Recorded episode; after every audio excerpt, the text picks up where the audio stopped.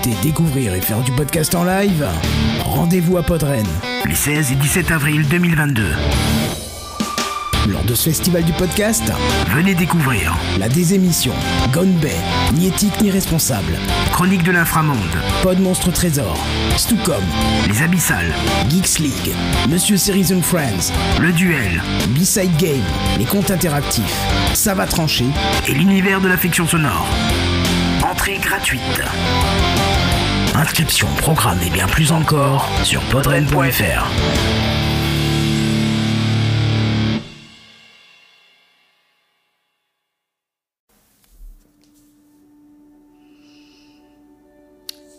Bonjour et bienvenue dans ce nouvel épisode de Ni éthique ni responsable, le podcast qui s'intéresse à des expériences scientifiques et sociales qui sont au mieux cocasses et au pire dégueulasses.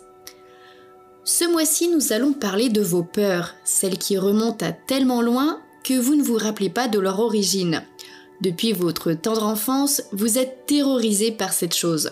Que ce soit une peur intrinsèque qui vous paralyse et vous handicape dans votre quotidien, ou une peur plus en surface ou relative à un événement statistiquement peu probable comme la nanopabulophobie, c'est-à-dire la peur des nains de jardin à brouette.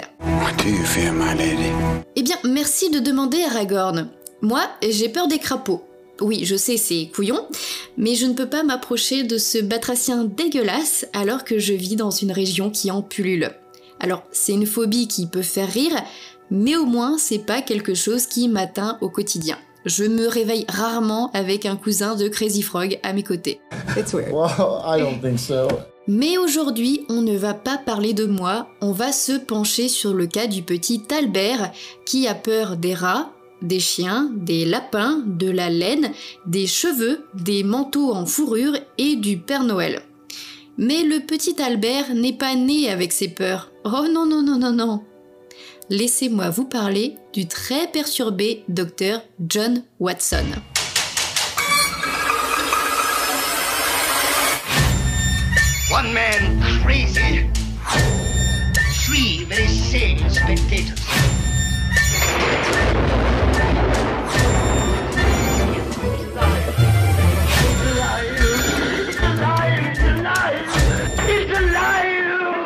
Dans la littérature scientifique du début des années 1900, diverses spéculations ont été lancées concernant la possibilité de conditionner divers types de réponses émotionnelles, mais les preuves expérimentales directes à l'appui d'une telle opinion ont fait défaut.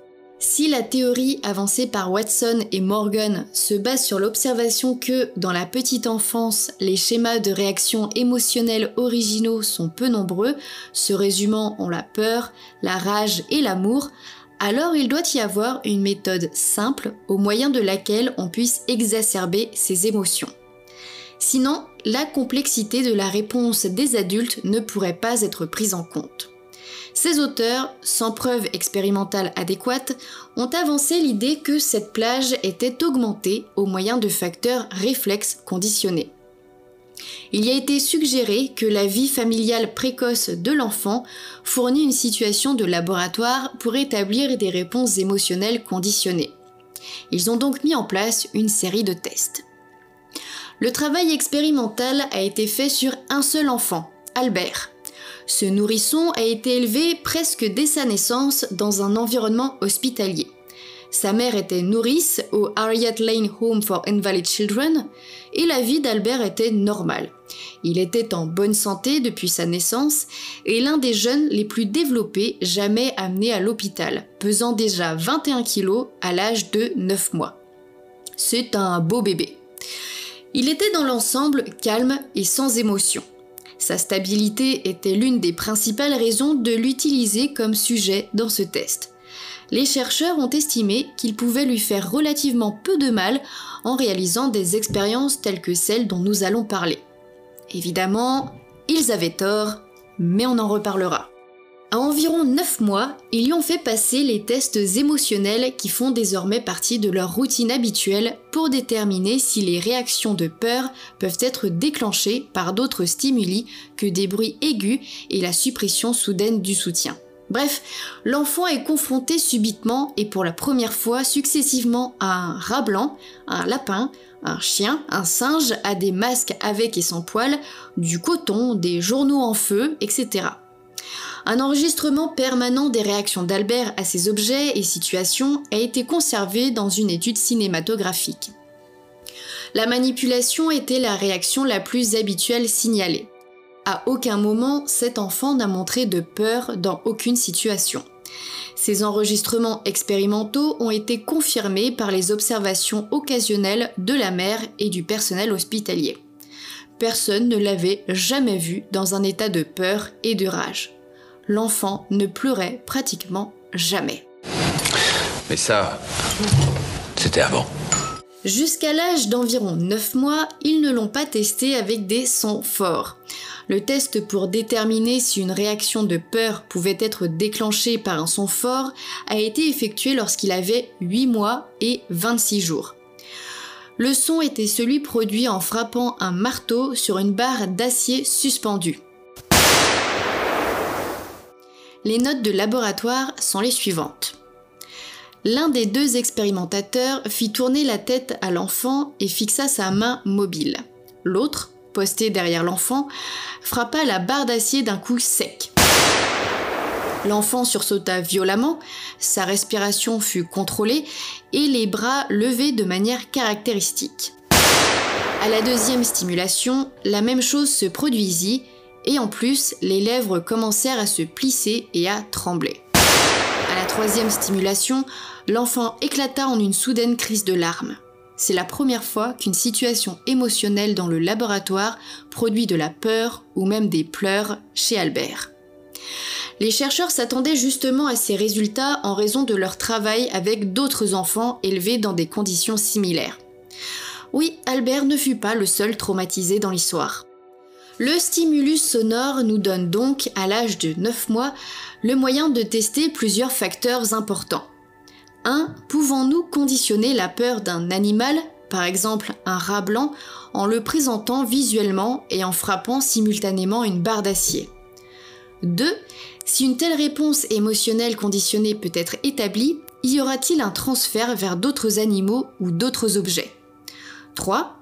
Quel est l'effet du temps sur de telles réponses émotionnelles conditionnées? Et 4.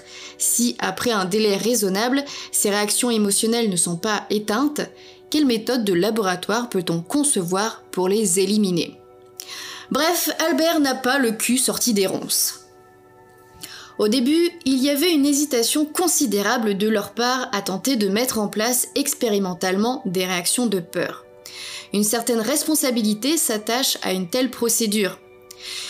Ils décidèrent finalement de tenter l'expérience, se confortant dans la réflexion que de tels attachements surgiraient de toute façon dès que l'enfant quitterait l'environnement protégé de la crèche pour le tumulte de la maison.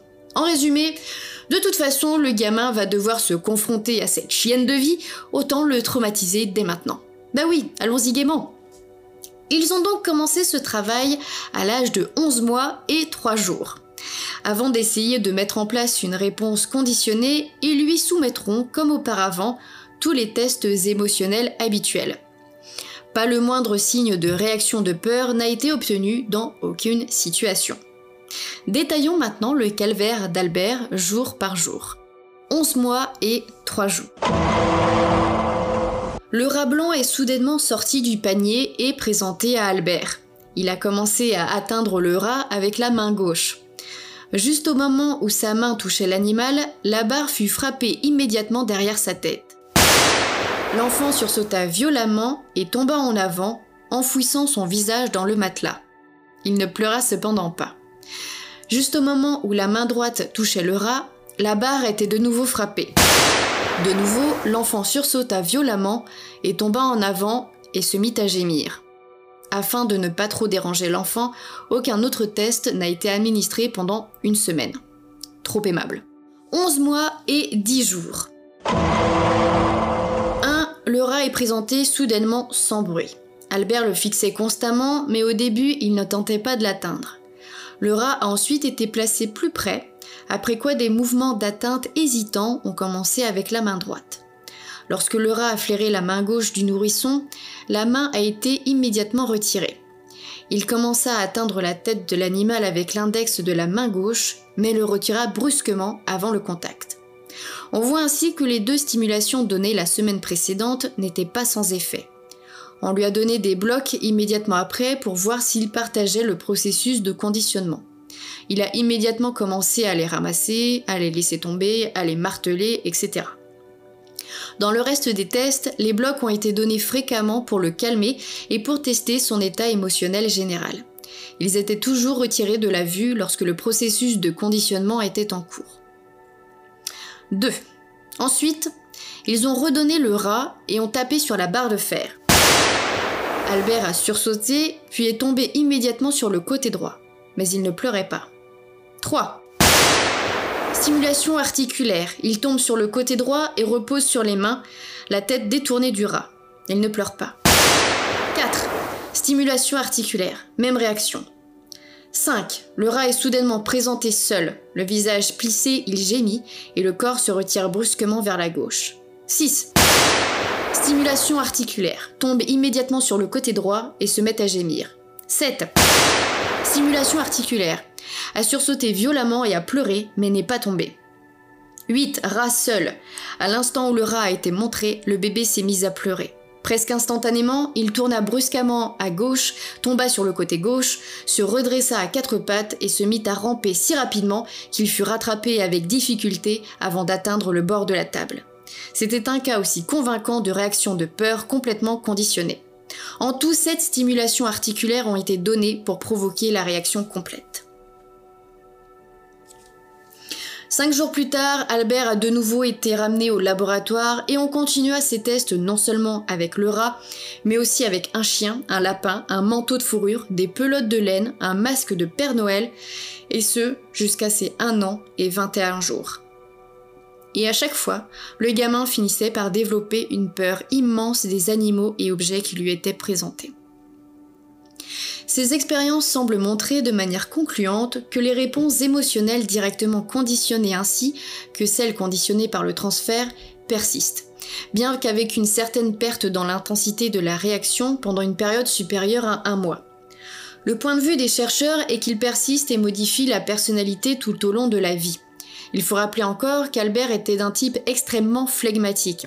S'il avait été émotionnellement instable, probablement à la fois la réponse directement conditionnée et celle transférée auraient persisté tout au long du mois sans changement de forme. Ensuite, Watson voulait continuer la recherche pour déconditionner l'enfant et tester si, de la même manière qu'on avait insufflé de la peur à l'enfant, on pouvait le guérir de ses phobies. Sauf qu'il n'en a pas eu le temps. Voilà ce que dit l'étude. Malheureusement, Albert a été sorti de l'hôpital le jour où les tests de détachement ont été effectués.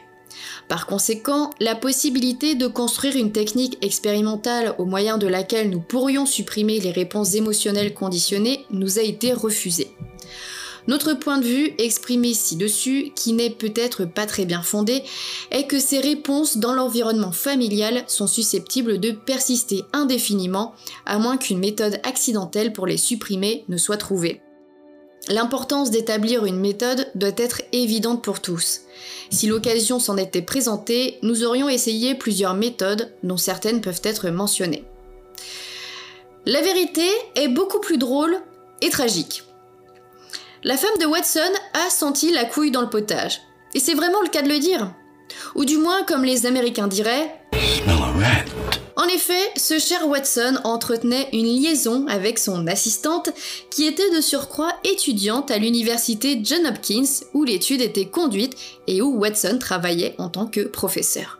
Cette étudiante, c'est Rosalie Rayner, dans le jugement de divorce qui suivit, le juge remarqua que le docteur était apparemment un expert en mauvaise conduite.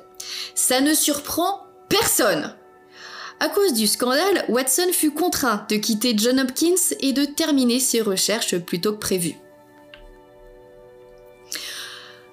Plus tard, certaines rumeurs suggérèrent que non seulement Watson couchait avec Rainer, mais il l'utilisait aussi en tant que sujet dans diverses expériences sexuelles, mesurant les réponses physiologiques comme son rythme cardiaque pendant qu'il faisait la bête à deux dos. Et ça, ce serait la vraie raison pour laquelle Watson a dû démissionner de John Hopkins après que sa propre femme soit tombée sur ses résultats de recherche. Malheureusement, il n'existe pas de preuves indéniables de cette rumeur. Watson a effectivement à plusieurs reprises exprimé un intérêt dans la recherche sur la sexualité, mais s'il avait conduit lui-même de telles recherches, on suppose qu'à un moment, il en aurait parlé à quelqu'un, ce qu'il ne fit pas. Blacklisté par l'Académie scientifique, Watson se dirigea alors vers Madison Avenue et le monde très lucratif de la publicité. Il mit alors les conclusions de ses recherches sur les réponses à des stimuli dans la publicité, usant de techniques qui sont toujours utilisées de nos jours. Il a créé des campagnes publicitaires qui ont connu du succès pour du café, du talc pour bébé, du dentifrice et bien d'autres. Et le petit Albert, qu'est-ce qu'il est devenu? Eh bien, Juste avant que Watson puisse commencer l'inversion de son processus sur l'enfant, afin de supprimer les peurs qu'il avait lui-même créées, la mère d'Albert, qui travaillait en tant qu'infirmière à la nurserie, prit son enfant avec elle et partit. Et on ne sait pas ce qu'il est devenu depuis. La technique de Watson pour supprimer les peurs de l'enfant aurait consisté à apprendre à Albert à associer le rat avec des sensations plaisantes. Watson a écrit qu'il pouvait parvenir à ses fins de plusieurs manières. Par exemple, il aurait pu donner des bonbons à Albert à chaque fois qu'il voyait le rat. Ou alors, il aurait pu manuellement stimuler les zones érogènes de l'enfant en présence du rat. Bordel, attendez, qu'est-ce que je viens de lire là? Je cite Watson. On devrait d'abord essayer les lèvres, puis les tétons et en dernier recours les organes sexuels. Ouais, bah c'est pas plus mal que sa mère l'ait emmené bien loin du monsieur, je crois. Mais qu'est-ce qui s'est passé dans la tête de Watson pour vouloir conduire ce genre d'expérience? Eh bien, tout cela était fait pour rendre la psychologie moins philosophique et plus scientifique. Il pensait que les psychologues passaient trop de temps à réfléchir sur des éléments ambigus tels que les émotions, les états mentaux et le subconscient. Il voulait que les psychologues se concentrent plus sur des comportements mesurables, comme la relation entre un stimuli et une réponse physique. Pour Watson, il n'y a aucune utilité à ce qu'un patient se couche sur un sofa et parle de ses sentiments. Pour lui, il valait mieux étudier les réponses à un stimuli, ainsi les scientifiques pourraient apprendre à contrôler le comportement humain. Même qu'une fois, il a dit Donnez-moi une douzaine de marmots en bonne santé, bien formés, et mon propre monde spécifique pour les élever, et je garantis que je peux les entraîner à devenir n'importe quel type de spécialiste de mon choix. Docteur, avocat, artiste, chef marchand, et oui, même un mendiant ou un voleur, au regard de ses talents, penchants, tendances, compétences, vocations et la race de ses ancêtres. Alors, est-ce que tout cela était bien nécessaire? Bah, ça dépend à qui vous demandez. Une fois sa recherche publiée, le comportementalisme, comme il l'a lui-même nommé, devint une école dominante dans les recherches psychologiques des 50 années suivantes. C'est pourquoi certains qualifieraient cette recherche de révolutionnaire. Mais beaucoup d'autres argumentent que, même si cette expérience est une très bonne histoire, c'est de la mauvaise science qui ne prouve rien, à part que vous pouvez faire pleurer n'importe quel enfant si vous le harcelez suffisamment. Je vous laisse vous faire votre propre opinion. Voilà, c'est la fin de cet épisode. J'espère qu'il vous a plu. Si c'est le cas, n'hésitez pas à le partager et à me laisser 5 étoiles sur Apple Podcast. Quant à moi, je vous donne rendez-vous le mois prochain pour un nouvel épisode ni éthique ni responsable.